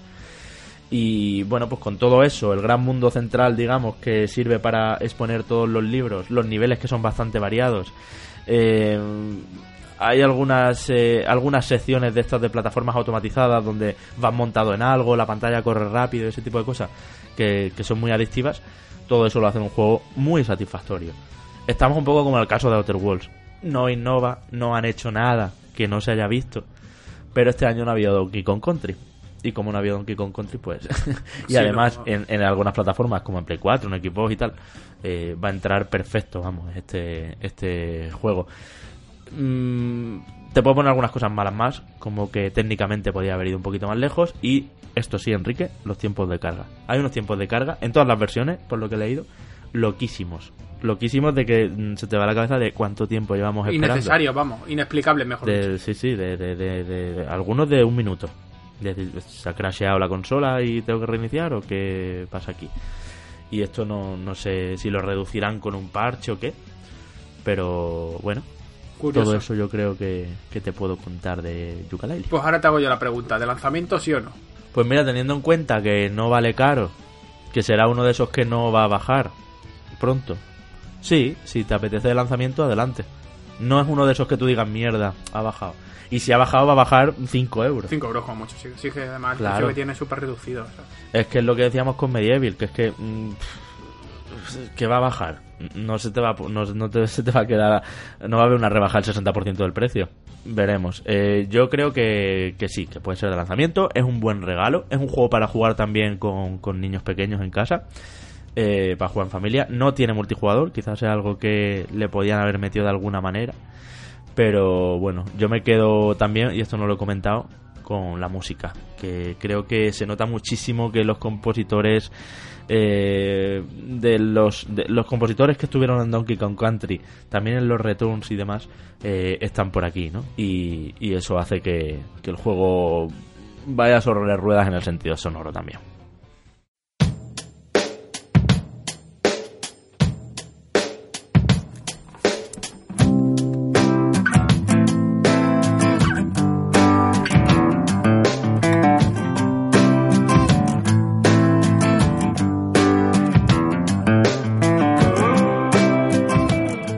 Recuperamos sección top 3 personal, top 3 esta vez de juegos que nos gustan y que a la mayoría no mucho, o que no tuvieron notas muy altas, o que no hicieron ningún ruido, pero a nosotros nos flipan. Así que hemos querido traer aquí esta sección que ya sabéis que no, no tiene por qué ser justa, no tiene por qué ser eh, honesta con el comprador que nos está escuchando, Enrique. Es personal Pero es la una gracia. forma, eh, eso es, ahí está la gracia, es una forma de que nos conozcáis un poco más nuestros gustos, nuestras debilidades, nuestros errores. Los fetiches. Eso es, los fetiches. Cuéntame tus fetiches, Enrique. Dame Pues mira, un del 3 al 1. El- El, el venga, del eso, 3 va- al 1, ¿eh? Vamos a hacerlo inverso para dejarlo mejor para el final. Eso es, venga. Tu número 3, Mira. tu tercer juego que a ti te flipa y a la gente, bueno. Es un juego al que la gente, a que lo- los fans de Final Fantasy le tienen relativa tirria, aunque no, Ah, es, pues aunque no es el 13, ¿vale? No es el 13. Que es ese al que todo el mundo le puede tener tirria.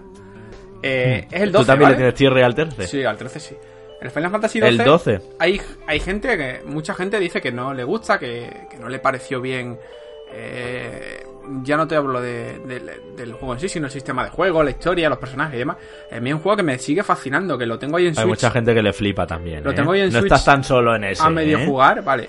Y, y sí que es verdad que le podemos achacar al juego que el último tramo, como el director se puso malo, se puso enfermo y tuvo que retirarse del proyecto y lo dejó en manos de, de otra persona, se nota que lo intentaron alargar como un chicle y perdió un poco de coherencia.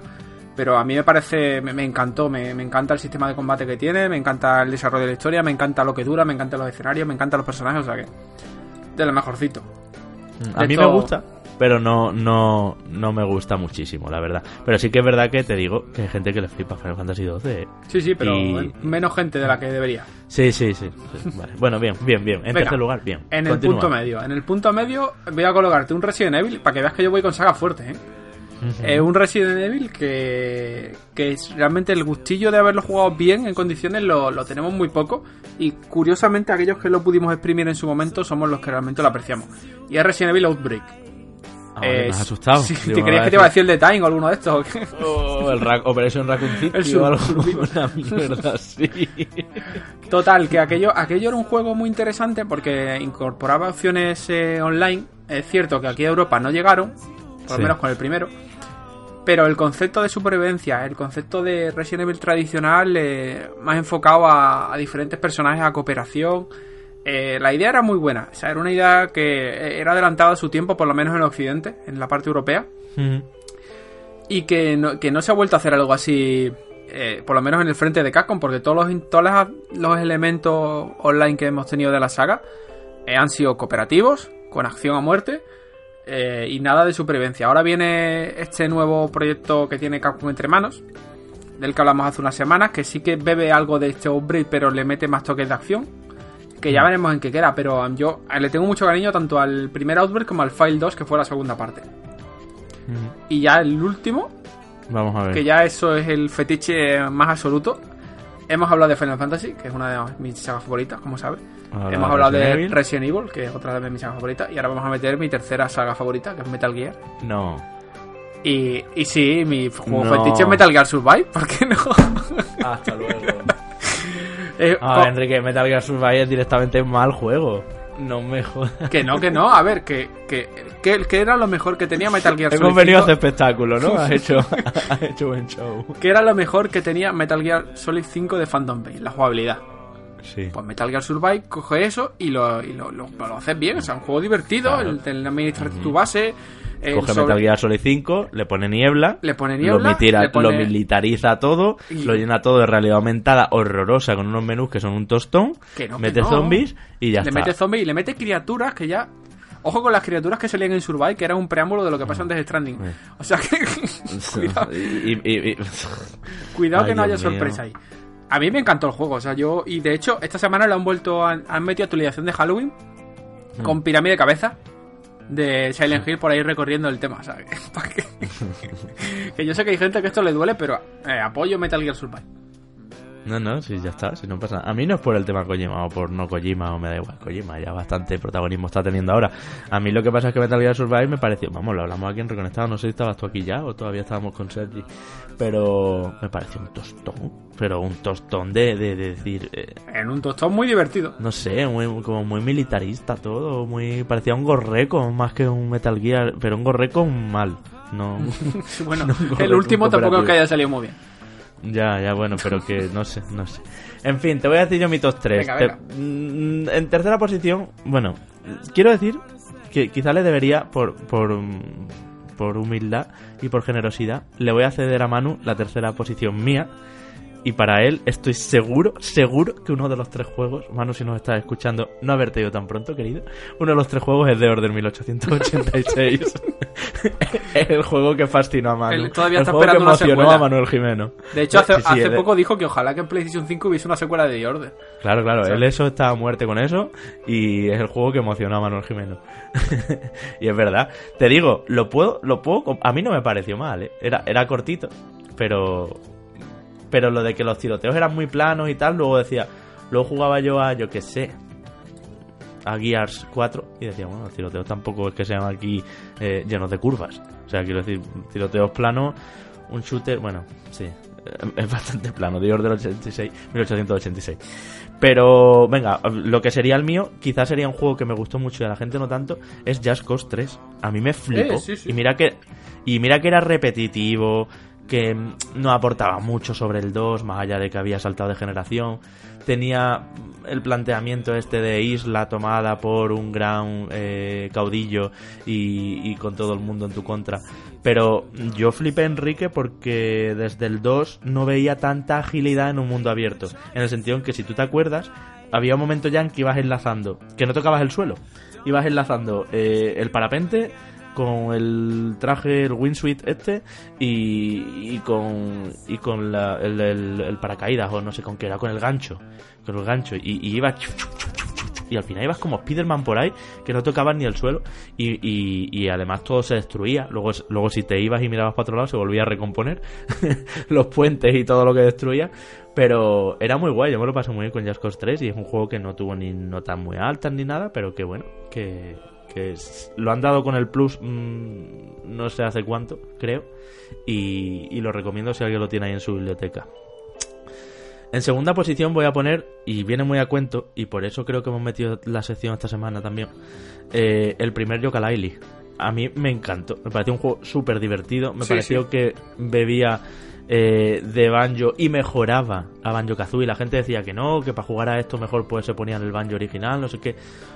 Yo creo que no, que tenía buenas ideas y que, y que aunque fue un juego que no, no destacó mucho a nivel de notas y tal, y eso que se hizo mucho ruido porque tuvo un Kickstarter bastante, bastante exitoso, como sabes, y, salió muy rápido adelante, ganó una millonada para poder eh, sacarse y demás.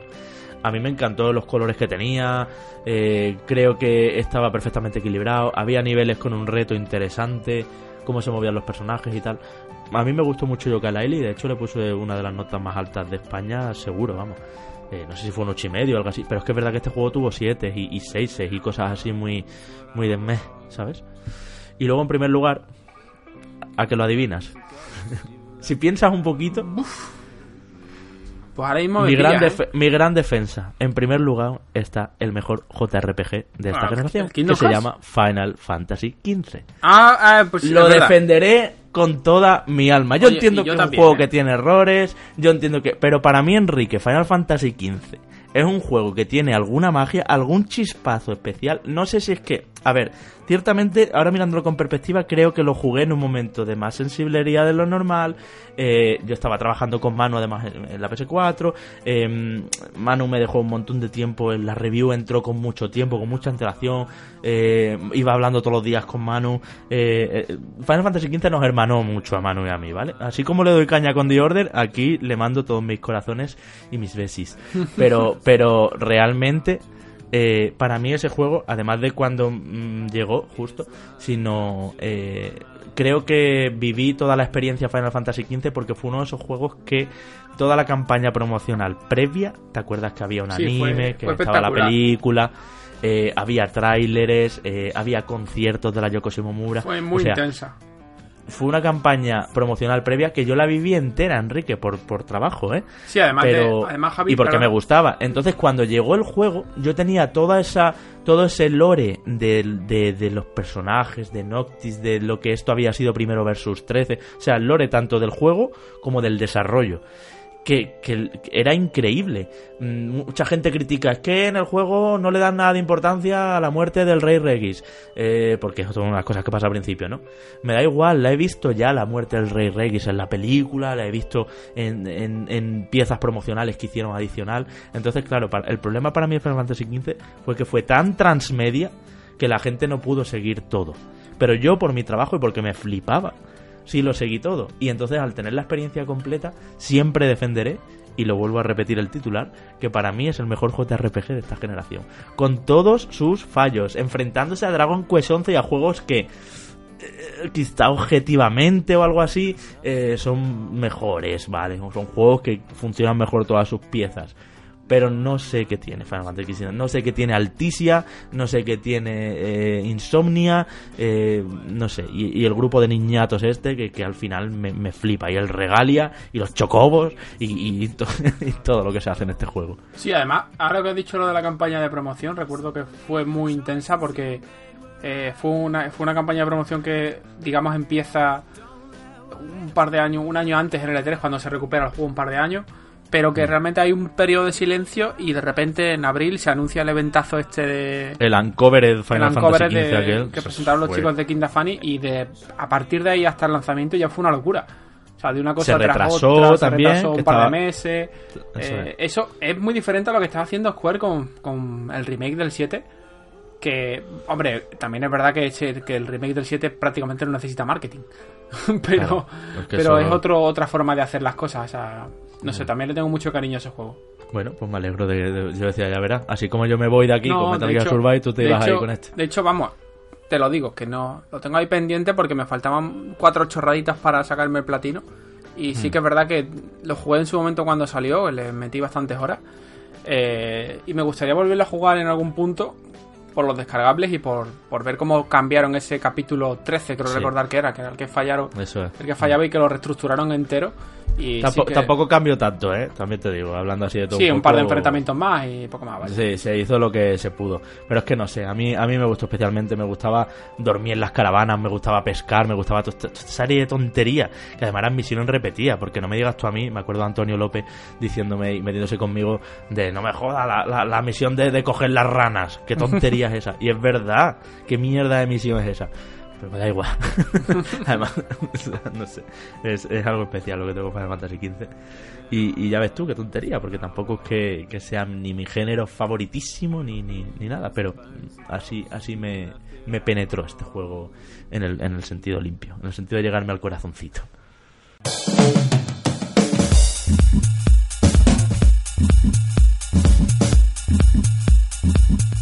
Y otra sección que no nos podíamos dejar son las noticias buenas y malas que nos han dejado estos días, la, la- la actualidad del videojuego que nos han dejado todas las páginas con información y que nos han dejado algunos de los responsables de la industria del videojuego eh, que más hablan, algunos con boca chanclada, ahora lo veréis. Empezamos por las buenas, Enrique. Los mandos de Xbox One, todos compatibles con Scarlett. Es una fantástica noticia que además va muy de la mano de la Microsoft buena, que podríamos decirlo. Esta Microsoft que apuesta por un sistema completamente abierto, por un sistema en el que lo del pasado funciona junto con lo del presente. Así que es fenomenal, porque además en mi caso yo tengo dos mandos de One, un mando de un mando negro de los normales de la primera One y un mando blanco de la One S, así que los voy a guardar a buen recaudo para cuando el año que viene salga la Scarlett, que te recuerdo que me la pillaré, seré el único de reconectados que la tenga. No, Porque vosotros sois piperillos. ¿cómo que eso? No, vamos a ver, ¿qué, qué- qué estás, diciendo aquí? ¿Tontería? Sí, sí, acabo de decirte que el Game Pass me parece lo más y que, y que sí. por supuesto la vamos a tener los tres, la, la Scarlett, porque así nos lo exige nuestro trabajo. Habrá que jugar al Halo Infinite, venga. Os enseño a jugar. Oye, habrá que... Vale, eso sí, venga. Nos lo llama aquí pipero de gratis, ¿sabes? y encima ese término. En fin, eh, te iba a decir, la hemos puesto como noticia buena, pero ¿no te da que pensar... ¿No te desinfla un poco el hype de que hagan algo nuevo con el mando? Porque si son compatibles todos los mandos de One es como, vale, van a seguir con el mismo mando es prácticamente. que, con los si te mismos- digo la verdad, no quiero cosas nuevas con los mandos. Ya. O sea, si quiero innovación con juegos, me voy a Nintendo. A nivel de mando. Lo demás me la suda. Ya, O sea, mientras que el mando sea cómodo, que el mando de la One lo es, es el mejor mando. pues, para mi- pues ya está. O sea, ¿para qué cambiar? Si algo funciona, ¿para qué lo vas a cambiar? pues sí. O sea, que dicen por ahí que el de Play 5 va a tener alguna cosilla. Vamos, con el tema del áptico Sí, y lo demás. estuvimos hablando aquí, sí. Más allá de eso, de gatillos mejorados y es, yo no espero mucho más en One. Más teniendo en cuenta eh, la leche que se dio Microsoft con Kinect. Ya, ya. Que ya recuerda que pretendía, pretendía aquello ser un control absolutamente revolucionario, ya no solo para juegos, sino también para experiencias multimedia.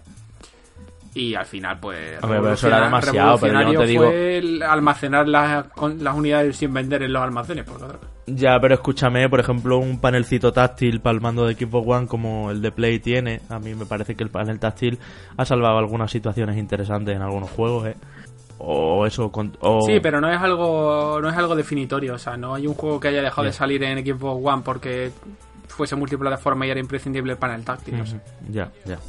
Bueno, eh, por otro lado, otra noticia buena. Hotel Barcelona. Así se llama lo nuevo de Suda 51 y de Sueri. Suda 51, ya sabéis, eh, encargado de No More Heroes, entre otras series. Y Sueri, eh, ya lo sabréis muchos también, otros quizá no, que es menos conocido. eh, encargado, por ejemplo, de Deadly Premonition. Eh, buena suma, Enrique, la de estos dos, pero es un juego que se nos va se nos va un poco a largo plazo. Ya han dicho que no tienen nada de momento, simplemente de hecho, unas ideas. No tienen ni plataforma, anuncia. Ver, calculamos Mm. que será para la próxima generación.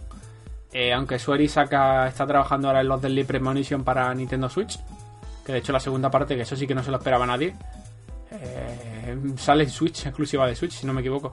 Y en lo que han comentado es que como punto de inspiración viene un poco bebiendo de Twin Peaks y de Siren, de la saga de terror Siren japonesa, que la recordaréis de... Creo que la última entrega fue en PlayStation 3. O sea que, que bueno, el nombre, por cierto, han dicho que aunque se llame Hotel Barcelona, no quiere decir que el juego esté ambientado en, en Barcelona, lo cual es un poco raro, pero bueno, yo qué sé. No, que les gustaba el concepto. Eh, se supone que va a ser un juego de terror, además han dicho, donde, eh, bueno, pues un visitante nuevo llega al hotel y yo creo que va a ser un poco como, como la temporada esa del hotel de American Horror History. Sí, eso molaría un huevo.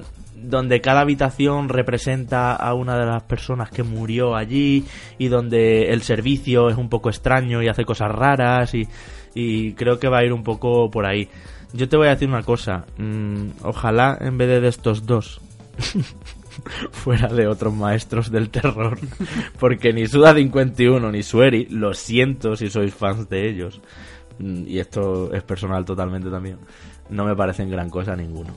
Ni Deadly Premonition me parece lo más, más, más como mucha gente lo considera. Ya sé que es un juego de culto precisamente por lo serie B que es en algunas cosas y por lo Twin Peaks que es en, bueno, pues en cómo está planteado. Y Suda 51, Enrique, creo que tuvo su momento con, con sus juegos, eh, con sus juegos principales, con sus juegos que siempre se sacan a la luz, pero ya. O sea, creo que está perdido en muchas cosas que ha hecho. Este del monopatín, eh, con la muerte en monopatín, ese que sacó, me parecía un truño. O, otras cosas, era gratuito por lo menos.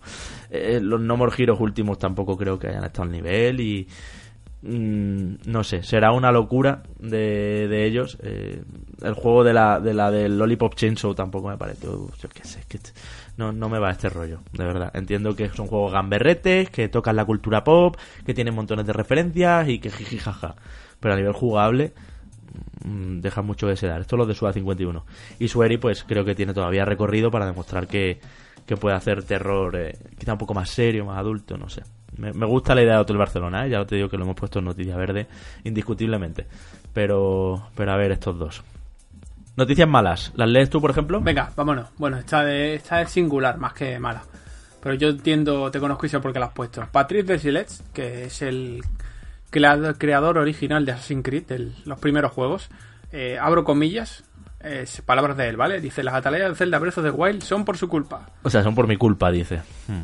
Por la culpa de él, claro, no por la tuya. Por la culpa de Silet, no por la Así que, no sé, supongo que los árboles también Esto, es una, esto es una sobrada, no sé si has mirado la noticia, pero te la, te la voy a contar a ti a quien no la haya visto. O sea, resulta que en una entrevista al tío, en un evento en no sé dónde, eh, dice que, bueno, que no se siente muy orgulloso en todos los contextos de decir que es el tío de Assassin's Creed, ¿no? El, el, el padre de Assassin's Creed, que está un poco cansado de que, le, de que lo llamen así.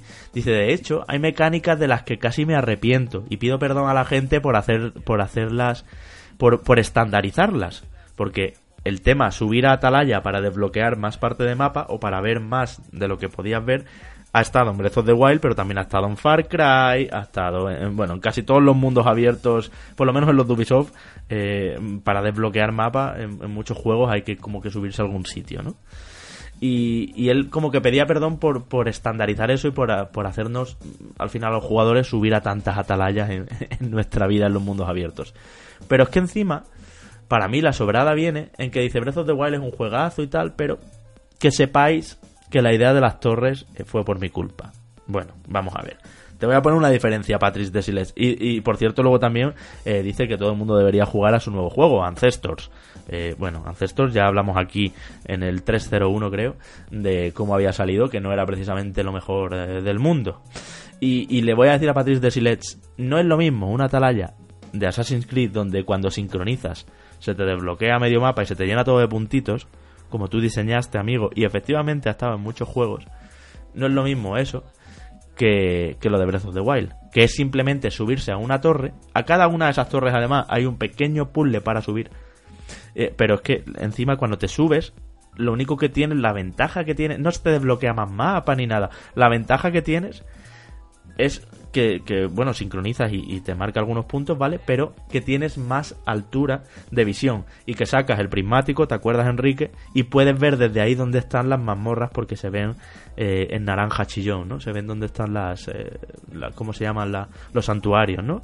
En, en Breath of the Wild y para eso te subías a las torres y bueno y para sincronizar el mapa vale pero que no que tampoco eh, no, creo que no tiene nada que ver y son muy agradecidas a mí me gustó mucho la idea de las torres en Breath of the Wild ¿eh? sí, sí. mucho más que, que, las atalayas en los Assassins Pero bueno, me, me ha parecido un poco una sobrada y por eso lo he puesto en noticia mala. Y, y creo que Patrice Desilets eh, hizo muy buen trabajo, pero igual ahora también es uno de esos creativos, yo que sé, como Cliff Lesinski, que está un poco perdido en la vida. Hombre, porque para, todavía- para mí Ancestors no ha salido como debería haber salido de un tío que fue un genio en otro tiempo. Todavía no ha llegado al nivel de, de Cliff. Démosle Hombre, el Cliff está de- acabado. de que se ha ido a hacer, que se ha, ido a hacer musicales, pobrecito. Pero, pero, pero que, joder, así se empieza, ¿sabes? No, no creo que esté en una posición de, de esta sobradita. Mira, Sí, y ahora bueno. la, la otra noticia que tenemos que yo ya no la calificaría mala, sino noticia gañán. Hmm. Pues dice, Fallout, es que me río por, por no llorar. Dice, y mira que hace unas semanas os dije que quería jugar a Fallout 76. Me parece que te han quitado la Pero ya se me han quitado las ganas. Dice, eh, Fallout 76, eh, estoy leyendo el titular eh, publicado en Vandal, ¿vale? Fallout 76 estrena una no- nueva suscripción de pago mensual con contenido y mejoras extra. Qué titular más amable. También te lo digo. A veces no se, le ocurre, Vandal. no se le ocurre otra cosa, no se le ocurre otra cosa que poner Que meterle cuotas a Fallout suscripciones 76. mensuales a Fallout 76, que además, A ver, además Javi, espérate, ahora te dejo, ahora te dejo que es que la cuota cuesta 14,99 euros al mes. O sea, sale más, Más barato caro. PlayStation Now. más caro que el Now. no, Bueno, no- sí, más caro que el Sí, Now y más sí, caro que el. Game Pass. O sea que hasta luego. Pero y más caro que el WoW. Pero pero a ver, Enrique, el asunto no vamos a ser troles del tirón, ¿vale? Eh, Fallout 376 va a poderse seguir jugando. Tú te compraste el juego, pues vas a poder seguir jugando gratis y tal. El asunto es que es un servicio como Premium que te da acceso a un montón de, de mierdas y de Sí, mejoras. pero da, da acceso a cosas que debería tener el juego de base. y que no, no puede separar a la comunidad entre los que pagan la cuota y tienen, no sé, me lo invento, bombas nucleares y los que no. No, a ver, te O sea- digo, mira, para que no entendáis, esto nos da, lo primero y lo más goloso a priori es poder jugar con siete amigos más en mundos privados, son partidas Sí. que tú te creas y son partidas que se rigen en Vale. base a tus normas propias, pero esto es Se algo acepta. que desde mi no punto de vista debería estar incluido de base en el juego normal. Ah, O sea, después aparte pues te añade un depósito de desguace pa- para tener almacenamiento ilimitado, eh, una Sí. tienda de supervivencia que viene a ser un punto de viaje rápido eh, adaptado, te da al mes 1650 átomos, que ya sabéis que es la, la moneda de cambio para utilizar en la Mm. tienda del juego, te da un traje de armadura, eh, Ranger creo que es, sí. Pero ya- pero te está ojo- desigualando a y ojo- otros. Y ojo, que te da un paquete de iconos y gestos. Ah, O sea, estás- pago 15 pavos al mes por los iconos. No, vamos a ver. Yo entiendo, a ver, mira, en el E3, en este 3, os dije una cosa y estuve solo en ello. Que me parecía que Fallout 76 se había de repente renacido, que iba a resurgir de sus cenizas. pintaba, pintaba a No Man's Sky. Eh, sí, tal cual. Y tal ahora, cual. Buen ejemplo pumba, ese, nos porque venía, venía una actualización brutal, que es que iba a cambiar todo, que iba a devolver la ilusión a la comunidad. El Todd Howard mismo allí en el escenario de Bethesda bromeando con, sabemos que lo hemos cagado, pero vamos a remontar esto, chicos, venga, todo. Bien, y ahora te vienen con las cuotas. Joder, házmelo al revés, mete primero la, la actualización, que por cierto se ha retrasado, porque eso debería haber salido ya, dijeron que para, para septiembre creo. Y luego ya, pues me, me, me metes un sistema premium o lo que sea, pero... yo de verdad no sé quién está tomando las no sé qué mono está tomando las decisiones eh, eh, en Bethesda con, con, con todo el tema Fallout 76 espero que no sea mi colegui Pete Hines. Pero en fin vamos vámonos anda que, que, que me enciendo. No podemos acabar con noticias malas porque me voy enfadado de aquí ¿eh?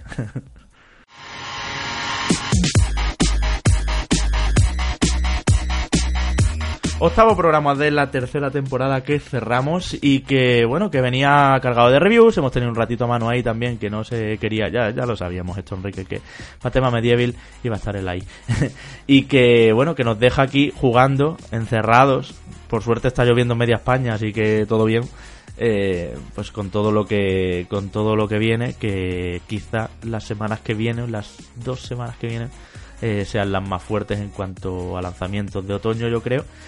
Porque bueno, ya sabéis, estáis Death Stranding, Jedi Fallen Order, el Luigi's Mansion, Call of Duty y otras muchas cosas que os iremos contando poquito a poco, iremos racionando, como decíamos, yo ya voy anticipando el terreno, Enrique, vamos a ir pidiendo perdón si algún programa tiene que salir con cierto retraso, si alguna review no cabe en uno y lo tenemos que dejar para el siguiente y estas cosas porque de verdad eh, estamos a un nivel de redacción que tiene a 10 tíos analizando y somos tres, Somos dos y medio ahora, con dos y medio ahora con, con el amigo. El Manuel ocupado.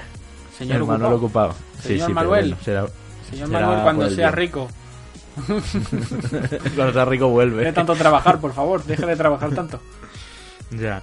En fin, Enrique, te dejo ahí con tus cositas hasta la semana que viene. Nada, la amigo. semana que viene, que ya sabes que se acercan los BPS en lata.